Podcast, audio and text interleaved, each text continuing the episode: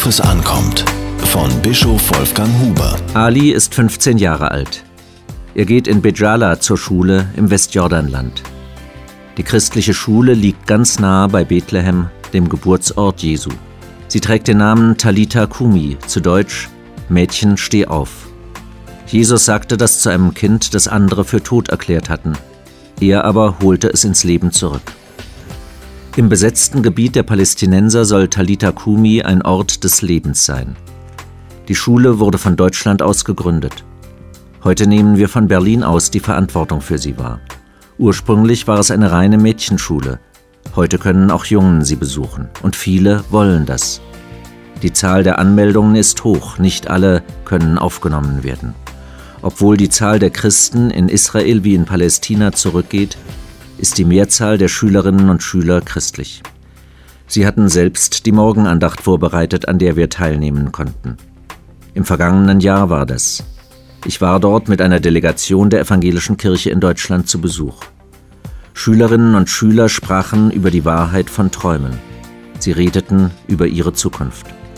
Anschließend berichten uns Ali und einige Schülerinnen von dem, was sie vorhaben. Und davon, wie ihnen die Schule gefällt.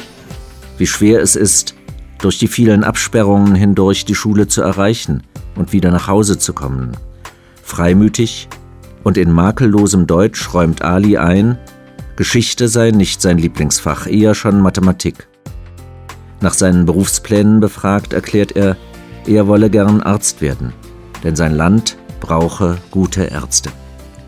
Ein 15-Jähriger will seinem Land dienen. Daran, dass er viel Geld verdienen könne, denkt er nicht. Was sein Land braucht, interessiert ihn.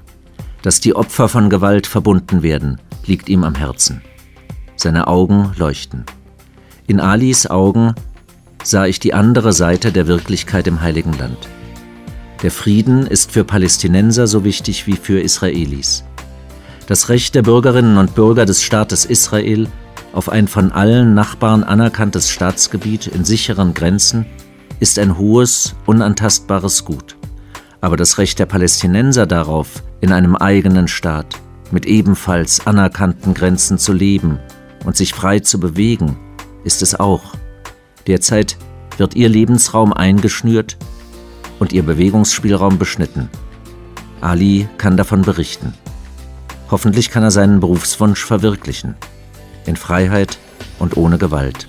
Diese Kolumne erschien in der Berliner Tageszeitung BZ.